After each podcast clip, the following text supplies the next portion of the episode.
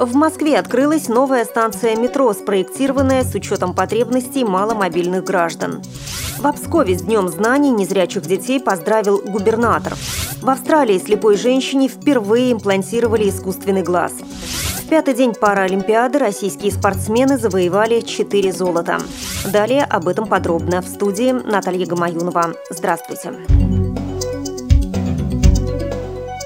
столице открылась новая 186-я станция метрополитена Новокосино. Первыми пассажирами стали президент России Владимир Путин и мэр Москвы Сергей Собянин. Станция Новокосино расположена в одноименном районе между Суздальской улицей и Носовихинским шоссе в непосредственной близости к жилой застройке района и города Реутов Московской области.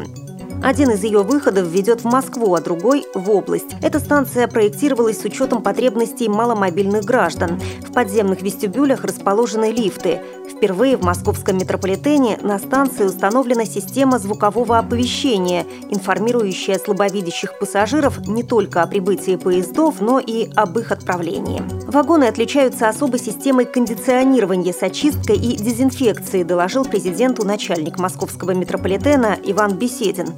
Поезд долговечен, служит более 30 лет и требует меньше ремонта, чем предыдущие модели вагонов. Также он отличается более плавным и бесшумным ходом. Предполагается, что с вводом станции Новокосино разгрузятся конечные станции метрополитена Новогиреева и Выхина. Пропускная способность Новокосино в часы пик составит 14,5 тысяч пассажиров в час. В дальнейшем планируется, что Новокосино войдет в состав транспортно-пересадочного узла с остановками городского и пригородного транспорта, а также с паркингом для автомобилей. В День знаний 1 сентября губернатор Псковской области Андрей Турчак посетил специальную коррекционную школу номер 7, где обучаются слепые и слабовидящие дети. Глава региона поздравил педагогический коллектив, учащихся и их родителей с праздником. После окончания торжественной части губернатор осмотрел школу. Он заглянул в учебные классы, библиотеку, гончарную мастерскую и кабинет для индивидуального обучения, в котором дети развивают мелкую моторику рук и зрительное восприятие предприятия.